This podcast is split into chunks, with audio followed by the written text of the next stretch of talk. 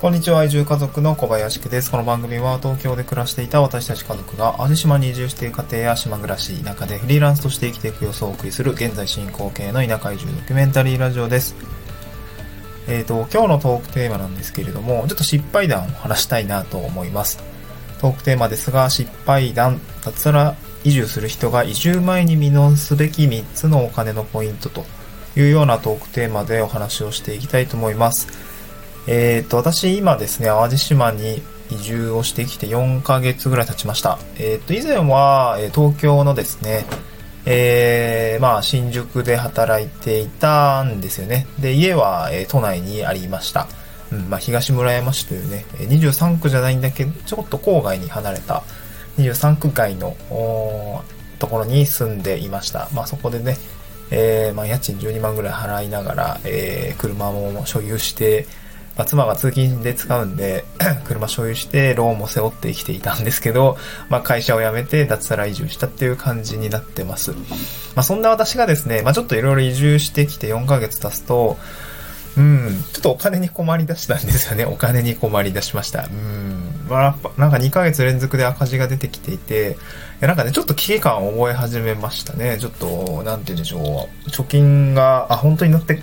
なくなってくんだ、みたいな。まあ、ある程度先輩の話を聞いて、いや、移住の先輩ですね。の話を聞いていて、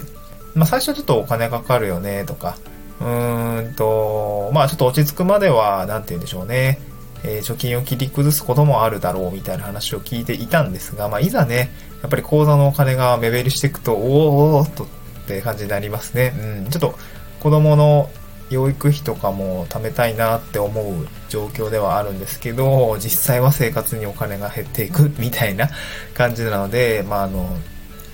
これから移住を検討、ん？これから移住をする人だったりとか、まあ、今移住を検討していますって方については、やっぱりその移住をする前にですね、まあ、特に会社を辞められる、辞めて移住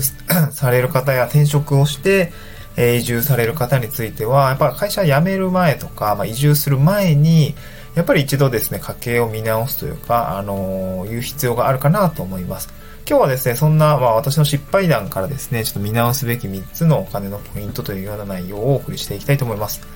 え先に1つ言っておくとですあ、先に3つ言っておくと、1つはローンがある場合はボーナス払いの設定の見直し、2番がですね、サブスク契約の精査、3つ目が通信費の見直しというような形でですね、えーと、ご紹介していきたいと思うんですけど、ちょっと深掘りをしていきたいと思います。えー、一つ目がですね、ローンがある場合は、ボーナス払いの設定をしてないかっていうところを見直してください。うん。で、これ先月の話なんですけど、ほんとね、自動車ローンのボーナス払いの設定、ちょっとすっかりそのままにしたいの忘れていて、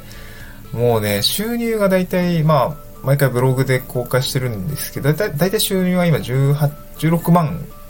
から10、18万ぐらいで推移してるんですね。うん。で、それ、えー、完全に、えー、口座に入ってくるんですけど、私今、フリーランス、個人事業主になっているので、社会保険全額負担なんですよね。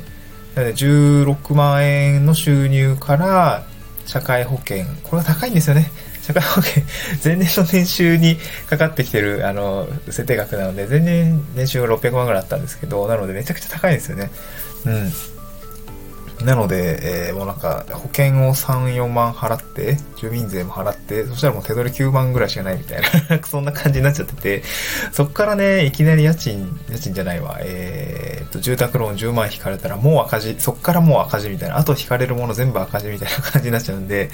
いや、ここはね、あの、自動車ローンとか組んでる方とか、まあなんだろう、移住を前に車を購入とか、あるかと思うんですけど、やっぱその、払い方ですよね。うん、ボーナス払いみたいになんかボーナスないのにいきなりドカーンと来ると、いや、めちゃくちゃきついですね。うん、先月はほんとマイナス17万ぐらいの赤字で、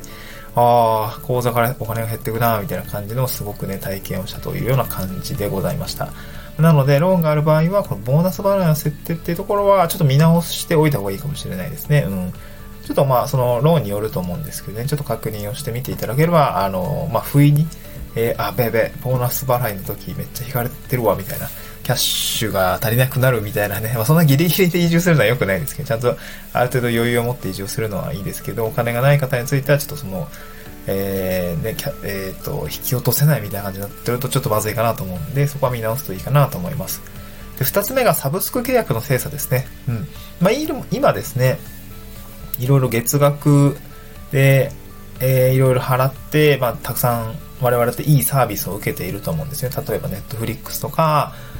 えっ、ー、と、アマゾンプライム会員とかですかね。あと、なんだろうな私、月額で入っているのは、まだ、まあ、コンタクトの、なんか医療、医療の月額プランとか、あとなんだろう。いや、結構切ったんです。あ、あとミュージック系ですかね。音楽とか。うん。私は以前 LINE ミュージックとかを契約してたんですけど、なんかそういうのをですね、え、っと、やっぱり、本当にいるかみたいなところですね。やっぱ精査をしました。うん。まあ、結果ですね、だいぶ切りましたね。うん、だいぶ切りました。で、切ってい、ね、最初はね、いや、なんか切るのって、うん、なんかふ、例えば音楽、LINE ミュージックとかであれば、いや、なんかな、音楽って大事だよな、とか、通勤してる時とか大事だよな、とか、あとなんでしょうね、うん、まあ、なんだろうな、まあ、私電車で通勤、東京でずっとしてたんで、ずっと音楽聴いてたんですけど、で、移住してからも車乗るし、なんか、音楽聴きたいなと思ったんですけどもね、その Spotify で十分です。はい。無料の Spotify で十分ですね。まあ、音声っていうのは広告もそんな気にならないし、で、あと最近はですね、音楽を聴くよりというよりも、音声学習みたいのを、してますね。今は、うんと、スタンド FM とか、まあ私もやってるんですけど、スタンド FM とか、えー、ボイシーとかですね、うん。っていうラジオ、まあ無料で聴けるものを使って、えながら聞きみたいな感じですね、あの、学習をしていくっていうことをですね、なんかちょっと意識高い系みたいになっちゃってるんですけど、やっぱりその、うん、ながら聞きってすごい楽なんで、なんて言うんでしょうね。うんまあ、そういうところで、えー、まあ、耳を使っていってるっていうような感じなので、いや、音楽いらないじゃんと思って、うん、ずっとラジオ聴いてますね。はい、そんな感じでございます。なので、サブスク契約、特にまあ、音楽系とか、なんて言うんでしょう。なんかあったらいい、それはいいけど、なくても困らないな、みたいな、こう、サブスク契約の精査っていうのはやった方がいいかなと思います。もう、一回ね、切ってみるとか。うん、ダメだったらもう一回入ればいいじゃん。なんかどうしても必要だったら、もう一回入ればいいと思うから、一回切ってみるみたいな。まあ、それでね、えー、まあ、1000円、2000円とか3000円とかね、えー、月額課金が減るようであれば、うん、それはね、十分だと思うんですよね。もう3000円月額で浮いたらさ、それスマホ代に当てたりとかできじゃできるじゃないですか。水道代も払えるしね。うん。そんな感じですね。新しく売り上げを立てるより、いらない、えー、なんだろう、支出を減らした方が、まあ、実質同じ効果があると思うんで、そこは見直すべきかなと。はい、ちょっともう、あれですね、もう節約節約っていう感じをしていかないとちょっとまずいかなっていう状況なので、あの、同じ失敗を踏まないように、サブスク契約の精査っていうのもやった方がいいかなと思います。うん。で、最後3つ目ですね。これ通信費の見直しです。で、通信費って言ってるのは、あの、今キャリア、あの、なんだろうね、ドコモとかソフトバンクの、な、基本、なんていうんですかね、一昔前のプランっていうんですかね。なんかその、8000円とか9000円とかかかってたじゃないですか。あの、キャリアのやつ。うん。いや、よくよく考えるともうめちゃくちゃ高いって多分みんな気づいてるんですけど、なんかめんどくさくてやらないとか、えーと、なんて言うんでしょうね。うん。まあ、家族割に入ってるからみたいな。そういう理由でですね、結構、なんか高い、高いお金を結構普通に払い続けてる人って結構いると思うんですよね。まあめんどくさいのがあると思うんですけど、まあ私も以前からずっとドコモを使っていて、で、ドコモの家族割に入ってたんで、本当に月額8000円とか9000円払ってたんですけど、いや、なんかね、まあ、格安シムって言葉あるじゃないですか。なんか、で、月額2000円とか、そう、そういうやつうん。いや、うすうすね、いや、買いたいなと思った。いや、通信高いなとずっと思ってたんですよね。で、でもやっぱ腰重いしな、家族割入ってるしな、みたいなところだったんですけど、まあちょっと最、あの、あれですね、まあちょっとまあ移住それちょっと前ぐらいですかね、に、いや、今変えよう。もう変えようみたいな感じになって楽天モバイルにしたんですよね。うん、当時楽天モバイルってなんか1年間無料キャンペーンみたいなやつで、いやでもなんか楽天モバイル本当に通信大丈夫かみたいな感じで、あの思いながらあの一応変えたんですよね。まあというものは試しで変えてみようって言ったんですけど、まあやっぱり、うんとドコモに比べると通信品質みたいのは、まあそん、なんだろうな、め、なんで、苦になるほど、えー、っと、変わってもないし、まあ、最近はもうね、LINE、Wi-Fi とかがあれば、LINE 通話って全然ね、電波大丈夫なんで、全然大丈夫だし、うん、まあ、やっぱりね、あの、えっ、と、月、月に使えるギガ数っていうのはね、やっぱ制限があるんで、うまくこう、自宅の Wi-Fi と併用できる方の、方であれば、全然そこは大丈夫だと思うんですけど、まあ、田舎でね、楽天モバイル1本だけだと、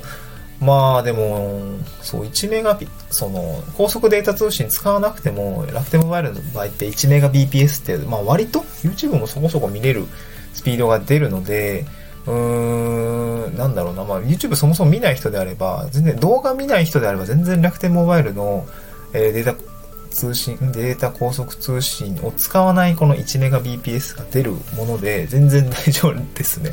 うん。私もずっと音楽聴いてるんですけど、高速データ通信の枠を使わずに聴いてるんで、そこはもう全然大丈夫ですね。うん。ま、ちょっと画像の読み込み、いい画像っていうんですか、最近もう、えっ、ー、と、なスマ、iPhone とかって画画像にかけるデータ容量大きいので、そこはね、若干読み込みが遅くなったりするんで、